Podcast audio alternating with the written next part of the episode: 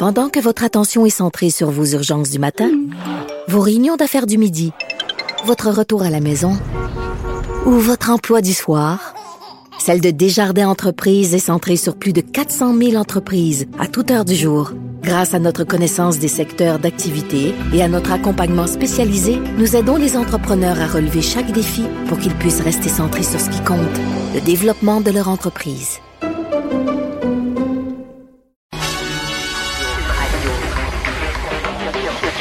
Cube Radio. En direct à LCN. C'est Mario et Emmanuel qui sont avec nous aujourd'hui. Bonjour à vous deux. Bonjour. On va parler du nouveau chef conservateur, Pierre Poilièvre. Euh, Emmanuel, d'abord, on a vu l'échange un petit peu plus tôt entre le, c'est le chef de bureau de Global News, c'est ce que j'ai compris, et le, nouveau chef, là, ça a vraiment fait des flamèches. Et Olivier le disait un petit peu plus tôt dans le bulletin, là, ça part sur les chapeaux de roue, cette affaire-là. Oui, moi, cet échange-là, je peux dire euh, chronique d'un affrontement euh, annoncé. Je n'en suis absolument pas euh, surprise. Monsieur Poiliev a fait toute sa campagne sans donner vraiment d'entrevue de fond. Et il était, rappelons-nous, le pitbull de Monsieur Harper à l'époque. Euh, c'est un parti, contrairement, on dit, ah, c'est l'arrivée du Trumpisme au Canada. Non, excusez-moi, là, c'est dans l'ADN du Parti conservateur de détester les médias traditionnels et de faire campagne contre eux et de profiter de l'arrivée d'un nouveau chef pour tenter de rééquilibrer les forces en présence. C'est ce qu'on a vu hier.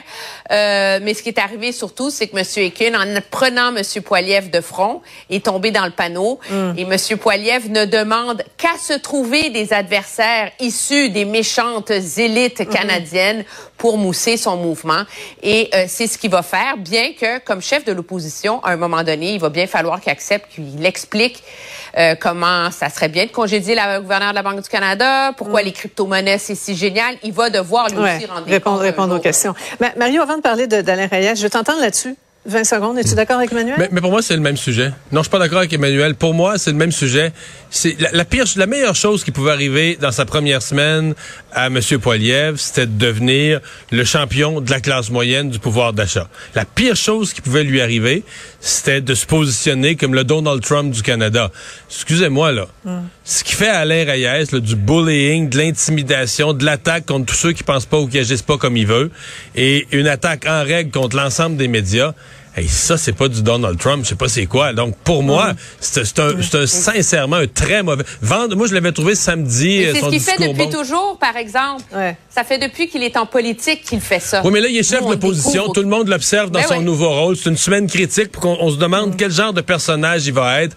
Et euh, je suis pas sûr que c'est pas sûr que c'est ça qui était dans son intérêt. Là. Vraiment il envoie, pas. Il envoie le message à tout le monde. Je ne changerai pas d'ADN. C'est un peu ça beaucoup, là, Mario.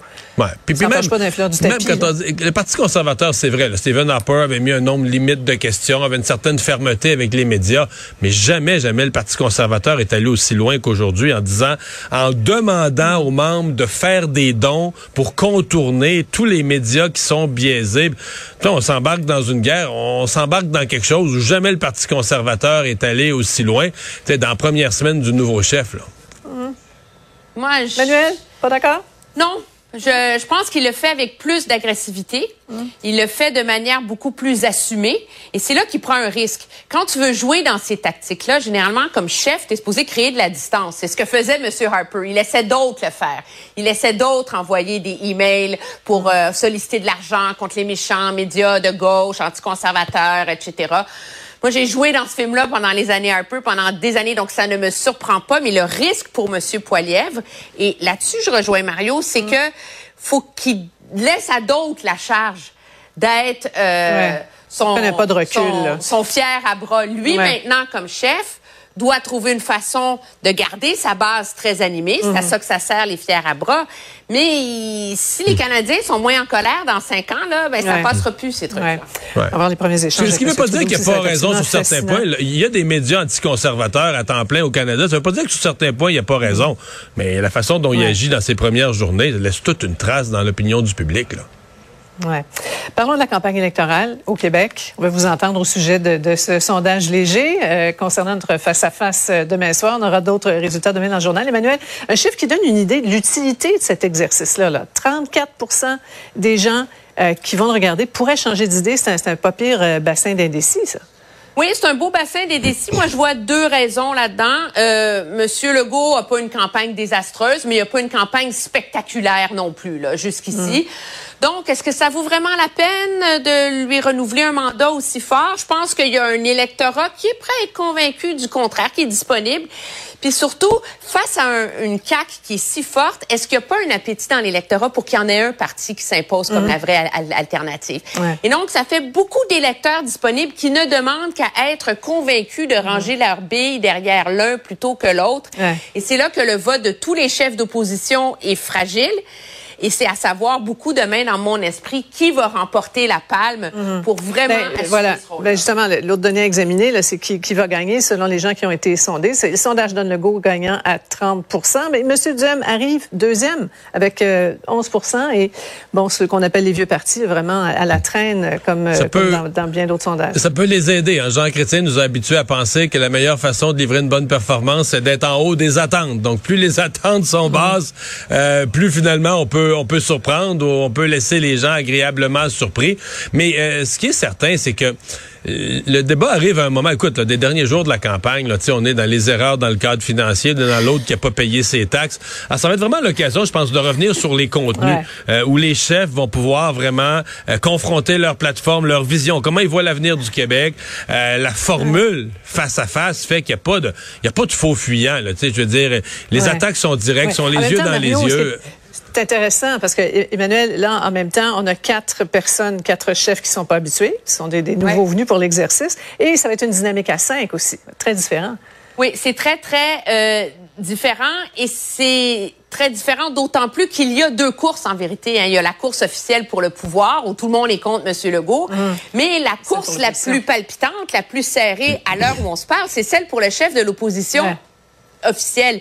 Et ça, d'une certaine façon, ça peut aussi avantager euh, M. Legault. Puis moi, je pense qu'objectivement, c'est la dynamique qui va le plus retenir l'attention, ce sera celle entre les chefs d'opposition. Ouais, j'ai croisé en, bas dans le, les salles de TVA tout à l'heure et c'est la première chose qu'il m'a dit. Ouais, ça va se passer à 5 demain, pas habitué. Enfin, Mario, tu connais la musique. Hein? À chaque débat, on te pose la question. Alors, euh, dis-nous comment comment on se prépare, euh, comment on se sent à 24 heures d'un échange pareil, de, de, ce moment obligé dans la campagne. Faut, faut, être bien préparé, puis comprenez-moi, bien préparé, ça veut pas dire apprendre euh, trois paquets d'affaires par cœur. il faut être, faut, faut il faut maîtriser euh, bien ses contenus. Euh, il va être nerveux. Je si je peux donner un conseil à tous ceux qui sont nouveaux à leur premier exercice, faut bien préparer le premier bloc parce que c'est le moment où la nervosité, toute l'inconnu du moment, le stress, la pression fait que, euh, disons, toutes tes facultés là, vont être un petit peu, euh, vont être un petit peu paralysées par le moment. Alors c'est le bout qu'il faut que tu prépares parce que bon, une fois que tu es réchauffé, que tu es entré dedans, c'est des gens compétents, des gens qui manient ces contenus-là depuis des mois, des années. Donc c'est euh, bien, bien préparé le début. Faut commencer fort. C'est là que les codes d'écoute sont au maximum. C'est pas tout le monde qui est maniaque de politique. Au fur et à mesure que ça avance, il y en a quelques-uns qui quittent. C'est important d'être fort dans la première demi-heure. Ouais. Alors, euh, ce face-à-face, donc, à, ne pas manquer demain sur nos ondes, 20 h animé, hein, on vous l'a dit, vous le savez, par euh, notre collègue Pierre Bruno. Alors, Mario, on vous écoute euh, ce soir en reprise à 20 h sur LCN. Emmanuel, à la barre du bilan, bien sûr, demain soir. Mais on va, on va se reparler pour nombre de choses pour vendredi. Oui, on va demain. Je le sens. Demain, notamment. Merci. Au revoir.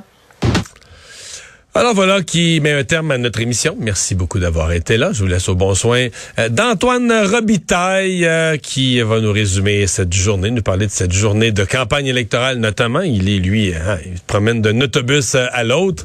Et moi je vous retrouve demain 15h30. Bonne soirée.